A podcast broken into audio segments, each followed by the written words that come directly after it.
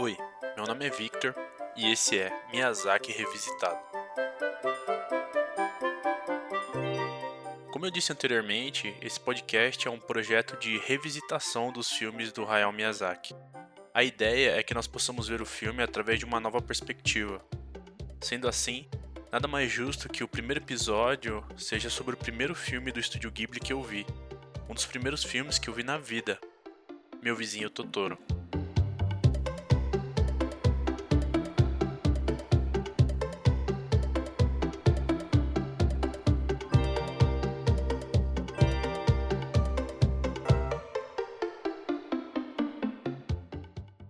Engraçado pensar a respeito desse filme. Quando eu tento me lembrar sobre quando e onde exatamente eu assisti pela primeira vez, eu não consigo nenhuma resposta. Apenas alguns flashes de imagens e alguns sons.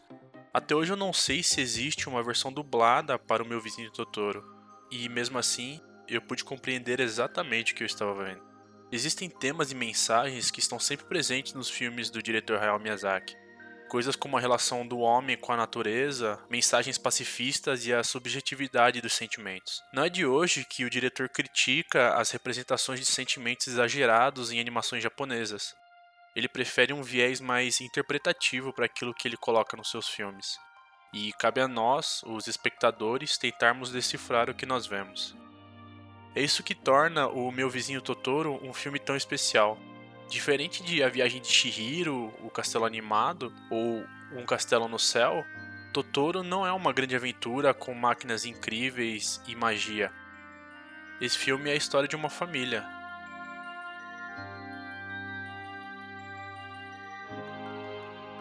A Mei e a Satsuki são duas irmãs que acabaram de se mudar para uma casa muito antiga com seu pai.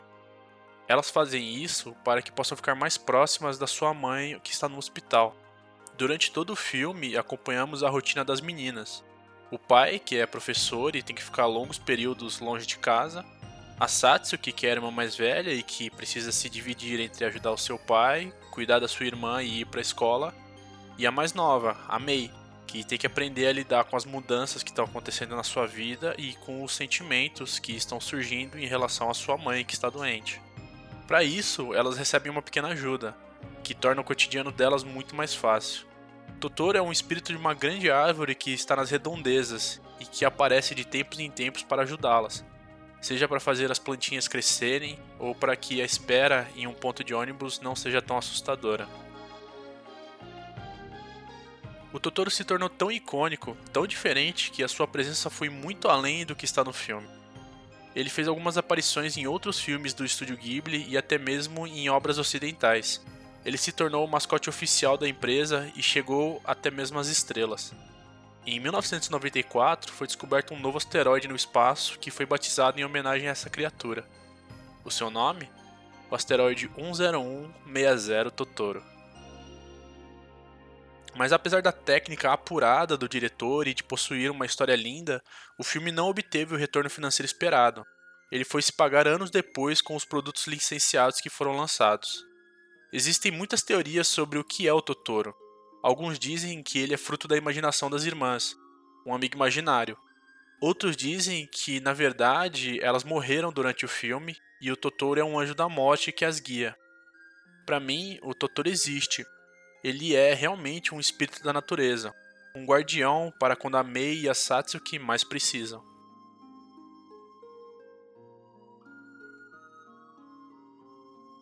Dentre todos os filmes do diretor Hayao Miyazaki, o Totoro para mim é aquele que tem as melhores representações das religiões e do folclore japonês.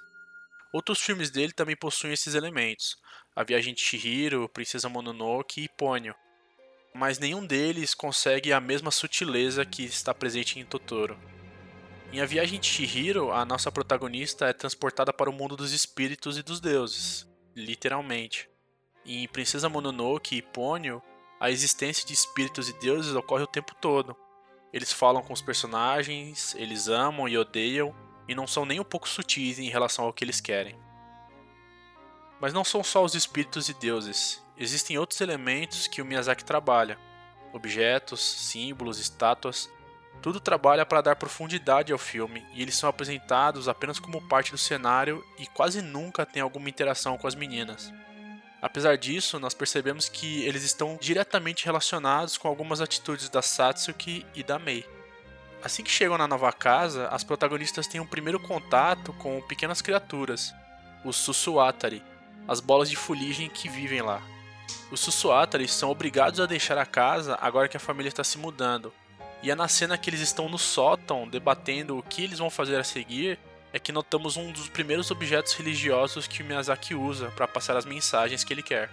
Nessa cena, vemos um gorrei, uma pequena haste de madeira com algumas inscrições e umas tiras de papel dobrada e um leque. O gorrei tem como função ser uma oferenda para o kami, o espírito ou a divindade do santuário. Os sacerdotes shintoístas utilizam o gorrei em cerimônias de purificação. No entanto, o que mais chama a atenção é o leque. Os leques são símbolos de felicidade e boa fortuna no Japão. E se nós considerarmos a função do Susuatari, que é sujar a casa de folia, esse objeto, em que em nenhum momento é nem visto pelos personagens, representa a limpeza da casa. Para nós, espectadores, o simbolismo que um leque abanando para fora esses seres feitos de fuligem mostra que, por mais antiga que seja a casa, esse lugar ele está livre de impurezas. Portanto, é um lugar seguro para as protagonistas.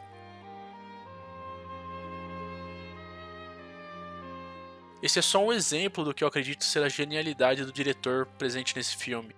Existem vários outros objetos que também têm propósito semelhante.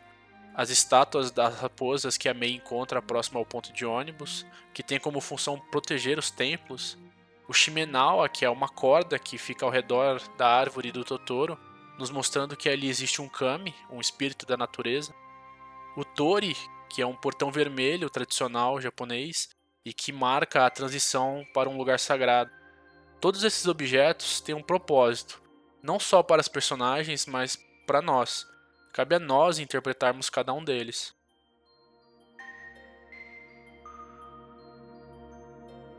Apesar disso, existe um objeto, uma estátua que as meninas acabam interagindo, as estátuas do Jizo Bosatsu.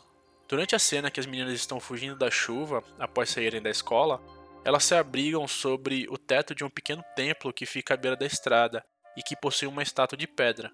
Essa estátua representa o Jizo Bodhisattva, ou o Jizo em japonês. No budismo, um bodhisattva é um ser iluminado, uma pessoa que, movida por uma grande compaixão, atingiu o status de Buda. Ele é uma das mais comuns representações de divindades no país. Ele é representado como um simples monge com a cabeça raspada e carregando um cajado de seis anéis. O Jizo trabalha para aliviar o sofrimento das pessoas e é considerado o guardião das crianças, sejam elas abortadas, desencarnadas ou que ainda estão para nascer, além dos viajantes, dos peregrinos e principalmente daqueles que estão perdidos. Por isso, não é por acaso que as protagonistas, ao se obrigarem sobre o teto da estátua, agradecem e pedem para que ele as deixe ficar ali até a chuva passar. Não é por acaso que no final do filme, quando a Satsuki finalmente encontra sua irmã perdida, ela está sentada próxima às seis estátuas do Jizobosatsu. Nada disso é por acaso.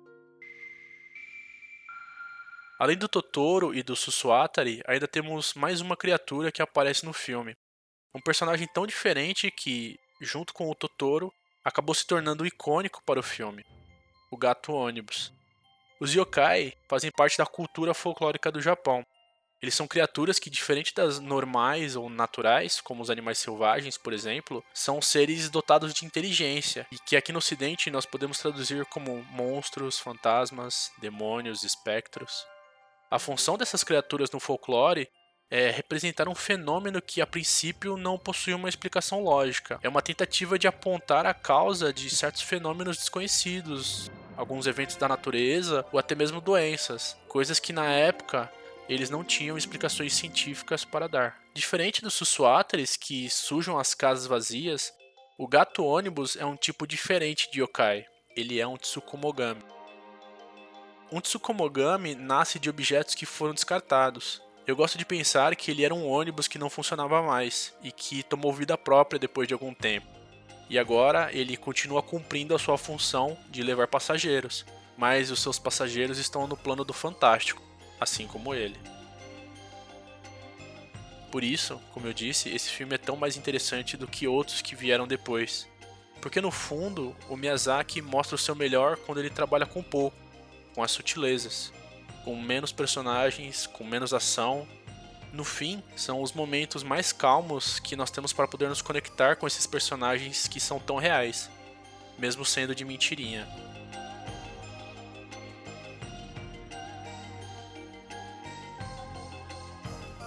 Em 2002, o Miyazaki fez um curta-metragem com 13 minutos de duração, que é uma continuação desse filme. Ele se chama Mei e o Pequeno Gato Ônibus. Nesse curta, a Mei faz amizade com um jovem gato ônibus e ela tem a sua própria aventura. Esse filme é uma exclusividade, assim como outros curtas dirigidos pelo Miyazaki, ele está no Museu Ghibli, lá em Tóquio. Existe uma versão que vocês podem encontrar desse curta na internet, mas a qualidade não é das melhores. É uma daquelas filmagens feitas com celular. Eu confesso que eu fiquei curioso para ver, mas eu não achei certo. Eu não acho que essa deva ser a maneira que ninguém deveria consumir esses filmes, ainda mais esses filmes. Eu ainda quero poder ir no museu e assistir como se deve. Um dia, quem sabe. Além disso, existiu o rumor de uma continuação em longa-metragem planejada para 2018, Meu Vizinho Totoro 2, que seria dirigido pelo filho do Hayao Miyazaki, o Goro Miyazaki, para comemorar o aniversário de 30 anos do filme, mas que nunca aconteceu. O Hayao Miyazaki trabalha de uma maneira diferente nos seus filmes.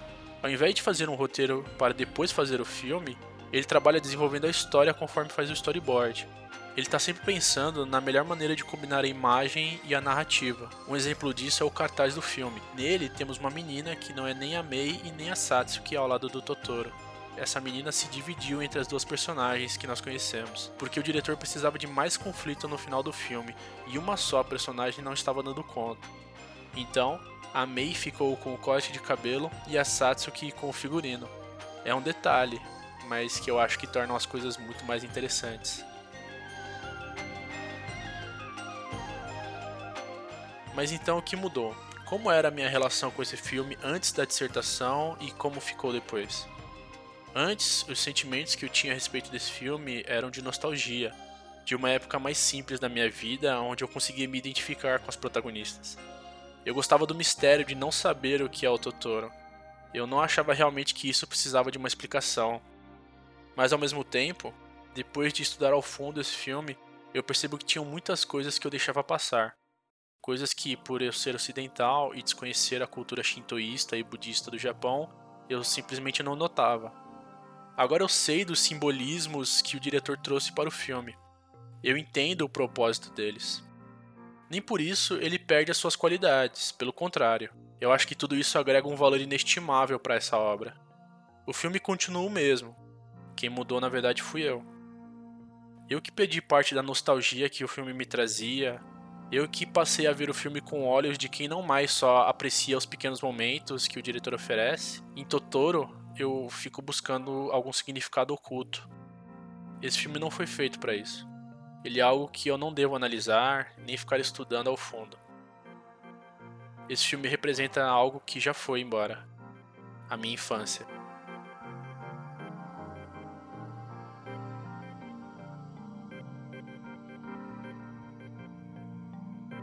Obrigado por escutarem. Meu nome é Victor e esse foi Miyazaki Revisitado. Até a próxima.